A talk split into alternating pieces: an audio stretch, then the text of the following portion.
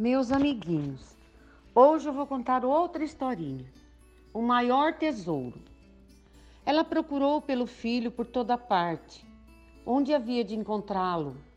Afinal, era ainda tão pequenino, como não se preocupar? Embora às vezes fosse severa demais, nada justificava aquele sumiço. Procurou, procurou, foi então que se lembrou de que seu bebê gostava muito de doce. Quem sabe ele não estaria a procurar algum? pensou ela. Assim, imediatamente, Dona Belinha tomou o primeiro voo com o senhor Besouro e foi até a usina de açúcar. Mas, infelizmente, tinha se enganado.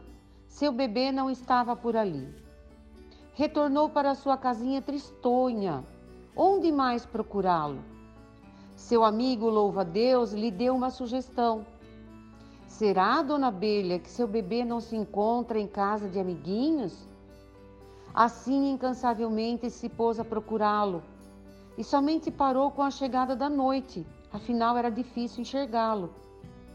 Deixou a busca para o dia seguinte, mas como dormir em paz? Onde ele estaria? Como estaria? Com frio, com fome, com medo. Dona Belinha, em prece, suplicou auxílio ao nosso Papai do Céu. Dormiu e sonhou com seu filhinho e com seus primeiros voos, suas primeiras lições, ao saber do néctar das flores, e dormiu novamente. No dia seguinte, lá estava a pobre mãezinha disposta a iniciar a sua busca, quando o senhor Besouro lhe disse: Dona Abelha, já procurou seu bebê entre os lírios? Ainda não, pois deveria. Como sabes? Tenho lá meus pressentimentos. Dona Abelha voou até os lírios brancos a perfumar e embelezar tudo e todos à sua volta. Sentiu paz e qual não foi a sua surpresa quando ouviu uma voz fraquinha a chamar: Mamãezinha! Sim, era o seu bebê. Ele estava lá. Voou para socorrê-lo Feliz pela presença da mãe, bati as asinhas saltitante. Meu filho, que susto me deu!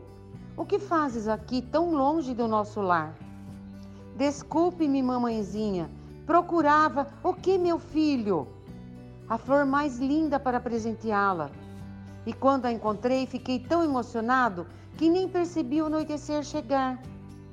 Dona Abelha, também emocionada, abraçou seu bebê e falou com carinho: Vamos, filho, para nossa casa. Mamãe não precisa da flor mais linda e mais perfumada. Eu já tenho você. Assim, o filho beijou a sua mãe, confiante e feliz, porque sentiu realmente que era o seu maior tesouro. Acredite, se tem a graça de ter Deus no coração, tudo de melhor lhe acontecerá pois nosso Papai do Céu nunca nos abandona e você é o tesouro mais valioso para Ele.